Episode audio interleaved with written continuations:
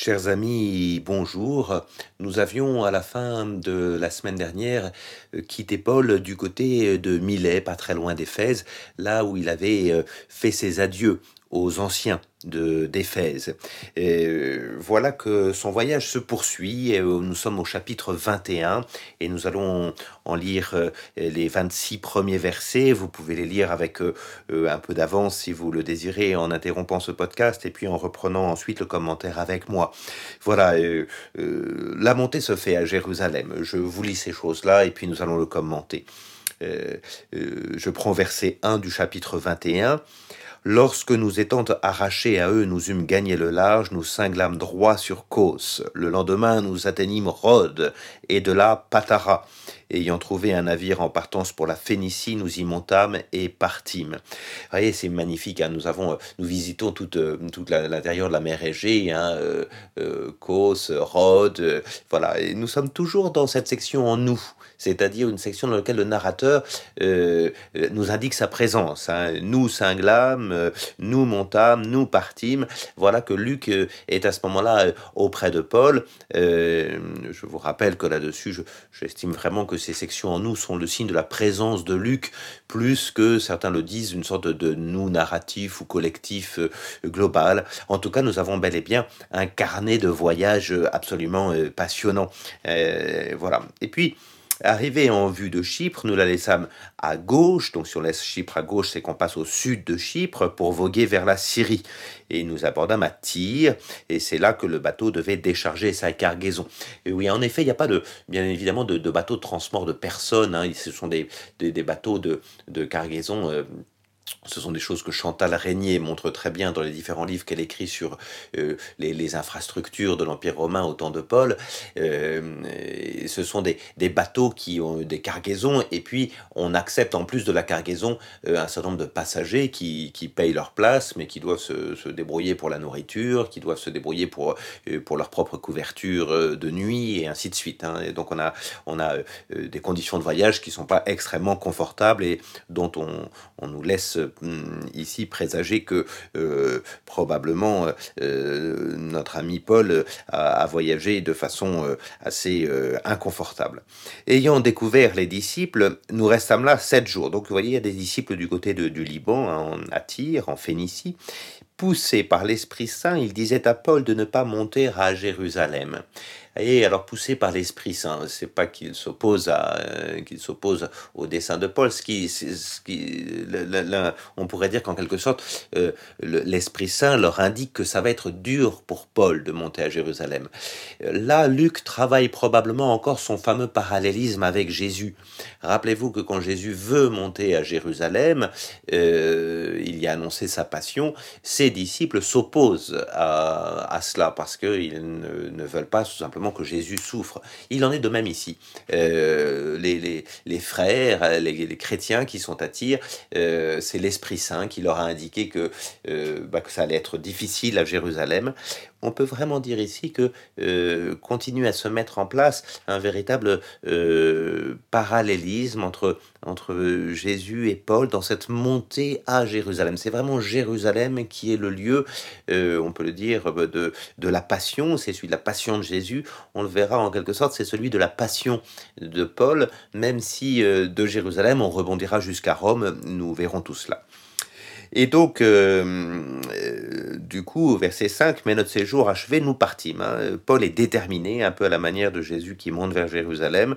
Hein. la montée vers Jérusalem, elle est très importante dans l'évangile de Luc. Hein. Elle va du chapitre 9, verset 51, jusqu'en en 19, verset 28. Il y a dix chapitres euh, en Luc, vous pouvez les relire, de cette montée vers Jérusalem où Jésus est déterminé à monter et où les disciples, eux, le sont un peu moins. Voilà. Nous marchons escortés de tous, y compris femmes et enfants. Hors de la ville, nous nous mîmes à, genoux sur la grève pour prier. Et, euh, voilà. Et puis, euh, donc, sur le point de partir, on, continue en bateau. Hein, euh, ayant fait nos adieux, nous montâmes sur le navire. Ces gens s'en retournèrent alors chez eux.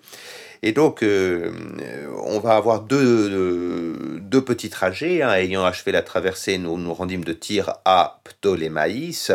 Et puis, après avoir salué les frères et être resté un jour avec eux, nous repartîmes le lendemain pour gagner Césarée. Alors, cette partie-là, cette deuxième partie se fait à pied. Hein. une première traversée jusqu'à jusqu'à Ptolémaïs et puis une deuxième, euh, probablement pour gagner Césarée à pied. Hein. tout ça, c'est sur la côte. Descendu chez Philippe, l'évangéliste, qui était un des sept, nous demeurâmes chez lui. Tiens, Luc décide de nous faire revisiter un peu les personnalités que nous avons introduites euh, euh, dans le récit euh, auparavant. Philippe l'évangéliste, hein, celui qui a annoncé l'évangile, la bonne nouvelle à l'eunuque de la reine Candace, nous nous souvenons de cela. Et puis, on savait qu'on l'avait quitté à Césarée. Hein. Quand il avait quitté précisément l'eunuque de la reine Candace, il était parti, et puis de ville en ville, il est allé jusqu'à Césarée, euh, ce qui est bien un lieu d'évangélisation, hein, cette ville euh, qui porte le nom de César et qui est païenne. Il avait quatre filles vierges qui prophétisaient. Hein, euh, prophétiser, c'est un terme qu'on a déjà utilisé, qu'on a déjà vu. Hein, c'est l'idée qu'on est vraiment, on a un accès un peu plus direct à l'Esprit Saint qui permet éventuellement un discernement plus, exact. voilà. Comme nous passions là plusieurs jours, un prophète du nom d'Agabus descendit de Judée. Euh, c'est ce prophète, on l'a déjà rencontré euh, euh, au chapitre 11, lui aussi, un autre que l'on rencontre à nouveau. C'est ce prophète qui avait prophétisé la famine, la grande famine sous, sous Claude, là, au moment juste avant l'arrestation de, euh, de, Pierre. Voilà. Il va nous trouver et prenant la ceinture de Paul, hein, cet Agabus, il s'en lia les pieds et les mains en disant Voici ce que dit l'Esprit Saint, l'homme auquel appartient cette ceinture, les Juifs le liront comme ceci à Jérusalem et le livreront aux mains des païens. Ah, et à nouveau, hein, nous avons une annonce de la passion de Paul, cette fois-ci dans la bouche d'Agabus, avec un signe prophétique, hein, pas seulement une parole, mais un signe prophétique avec le signe de la ceinture, qui rappelle d'ailleurs la ceinture de Pierre à la fin du chapitre 21 euh, de l'évangile de Jean. Hein, euh, un autre te lira la ceinture et tu, iras là où tu, ne, voulais pas aller. Hein. donc euh, on va vraiment avoir ici... comment dirais-je, une prédiction hein, de, cette passion de Paul. il va là-bas. Et ça permet à Paul de, de, réagir, parce que bien sûr, à ces paroles, tous se mettent à supplier de ne pas monter à Jérusalem, et Paul va répondre, Qu'avez-vous à pleurer à me briser le cœur? Je suis prêt, moi, non seulement à me laisser lier, mais encore à mourir à Jérusalem pour le nom du Seigneur Jésus. Voilà que Paul euh, euh, voilà, ne, monte pas comme une bravade, mais euh, dit qu'il bien il est euh, lié à Jésus et que au nom de Jésus, s'il lui faut, il passera par le martyr, euh, un peu à la manière d'Étienne. Voilà que Paul euh, a assisté au martyr d'Étienne, a vu le courage d'Étienne au chapitre 7 hein, des Actes des Apôtres. Et ben voilà, il est prêt à monter là, hein, véritablement. Vous voyez comme quoi il y a vraiment conformation de la vie de Paul à celle de Jésus, hein, qui continue à monter même s'il sait que ce qu'il attend est probablement la mort.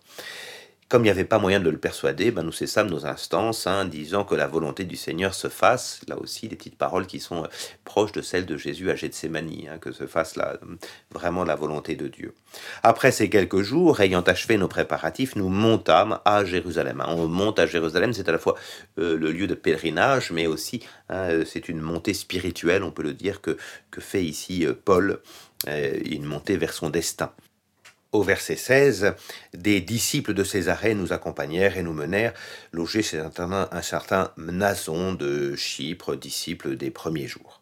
Voilà, donc euh, toujours ce réseau hein, d'amitié qui est là euh, euh, et qui permet à, à, Paul, à, Jérusalem, d'être accueilli chez d'autres, hein, comme Jésus le fut d'ailleurs.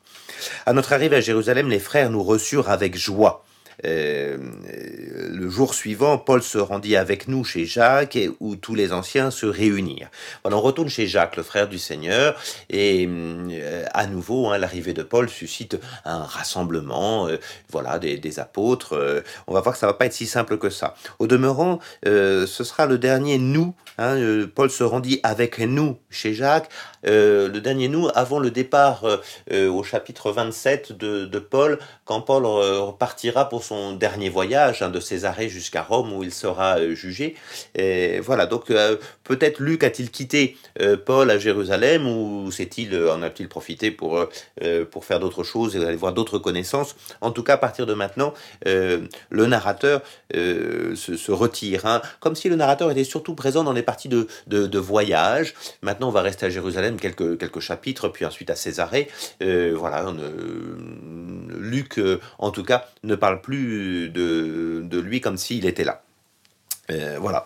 Donc on arrive chez Jacques et ça va pas se passer si bien que cela chez Jacques. Hein. Ça va pas se passer si bien que cela parce que on nous dit euh, après les avoir salués, il se mit à exposer par le détail ce que Dieu avait fait chez les païens par son ministère. Tout le monde glorifiait Dieu bien sûr, mais il lui dit ben tu vois frère euh, combien de milliers de juifs hein, sont devenus croyants et, et tous se trouvent être des zélés partisans de la loi. Ici à Jérusalem, c'est vraiment des judaïsants, c'est des juifs qui sont là et qui et qui et qui vraiment estiment qu'il il y a une pleine continuité entre la loi de Moïse et, Jésus, ce qui est le cas d'ailleurs, et, qui continue à vivre euh, un, judaïsme très attaché à la Torah.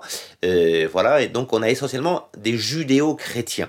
Voilà, et euh, voilà que du coup, on fait un petit reproche à Paul, en tout cas, on veut lever une ambiguïté. Or, à ton sujet, tous ces juifs devenus chrétiens ont entendu dire que dans ton enseignement, je suis au verset 21, tu pousses les juifs qui vivent au milieu des païens à la défection vis-à-vis de Moïse. Ah, leur disant de ne plus circoncire leurs enfants et de ne plus suivre les, coutumes. Voilà. Et donc, vous voyez, à nouveau, le problème revient. Hein, le problème qu'on pensait régler euh, euh, au Concile de Jérusalem au chapitre 15, ça y est, à nouveau, euh, faut-il être, et de quelle manière, fidèle à la loi de Moïse? Le problème est vraiment là. Alors, on propose à Paul quelque chose. Hein. Que faire? Donc Assurément, la multitude ne manquera pas de se rassembler. Hein. Tout le monde sait que tu seras arrivé, donc voilà, tout le monde va venir.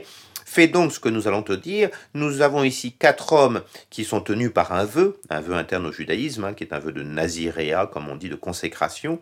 Emmène-les, joins-toi à eux pour la purification et charge-toi des frais pour qu'ils puissent se faire raser la tête. Hein. C'est des frais de, fin de, consécration. Hein. On fait un vœu pour un temps avec, euh, ce, naziréa. Ça coûte très cher, toutes ces choses-là, parce, que, parce que ce sont des, formes de, de rites qui coûtent cher. Et puis du coup, euh, on montrera que Paul continue à être très attaché au judaïsme, puisque, ce vœu Nazira est propre au judaïsme. Ainsi, tout le monde saura qu'il n'y a rien de vrai dans ce qu'ils ont entendu dire à ton sujet, mais que tu te conduis toi aussi en observant, euh, en observateur de la loi. Hein, quant aux païens qui ont embrassé la foi, nous avons bien mandé nos décisions, se garder des viandes immolées aux idoles, du sang, des chairs étouffées, des unions illégitimes. voyez, on rappelle ce qui a été dit au concile de Jérusalem, hein, c'est exactement les mêmes choses. Et vous le voyez, on est en train de, de, mener une sorte de, de, piège, on peut le dire, hein, même s'il n'est pas complètement volontaire, on verra que ça va se refermer quand même sur Paul, euh, précisément parce que... Euh, Paul passe vraiment pour l'apôtre des païens et que ça passe pas bien auprès du judaïsme.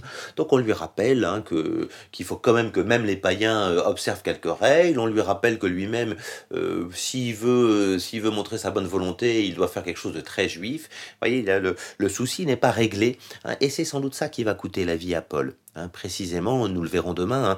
euh, euh, on sait au verset 26 que le jour suivant, Paul emmène ses hommes, il s'est joint à eux pour la purification, il entre dans le temple, euh, et il, a, il annonça le délai dans lequel les jours de purification ont terminé, on devrait présenter l'oblation pour chacun d'entre eux. Voilà, Paul se, joint vraiment à, joue le jeu hein, pleinement, joue le jeu pleinement. ben on verra que, voilà, que ces choses-là voilà, finiront par un peu lui coûter les choses on est toujours, hein, euh, finalement, d'un bout à l'autre de ces actes des apôtres sur la question de, euh, des juifs et des païens, comment euh, ancrer dans le mystère d'Israël le, paganisme. On voit que tout n'était pas simple. Alors ne croyons pas que les choses euh, sont propres au début de l'Église, hein, en y réfléchissant bien. voyez, aujourd'hui encore, euh, nous avons le même genre de problématique entre les entre l'Église et ceux qui ne sont pas chrétiens, entre chrétiens et non chrétiens. Euh, est-ce que les chrétiens estiment que ils doivent garder pour eux leur leur bonne nouvelle et que tant pis pour les non chrétiens Est-ce que au contraire, en tant que peuple élu, il y a une vraie charge d'aller annoncer la bonne nouvelle à, ceux qui ne la connaissent pas? Et, et voilà et avec, avec toutes, ces, vraies questions qui sont euh, des questions entre l'élection hein, d'un côté euh, de certains et euh, l'annonce de la bonne nouvelle à tous. Hein, voilà, est-ce que l'élection est un privilège ou est-ce que c'est une mission? Hein, et c'est vraiment ça qui se joue ici. Le peuple juif a reçu cette élection comme une mission de le porter à tous. C'est ce que pense Paul, c'est ce que Jésus a dit, mais c'est pas si évident que ça dans, dans la tête de, euh, de certains à, Jérusalem, voilà, qui voudraient ramener tous les païens vers le judaïsme plutôt que vers le christianisme. Nous reverrons ces choses-là demain.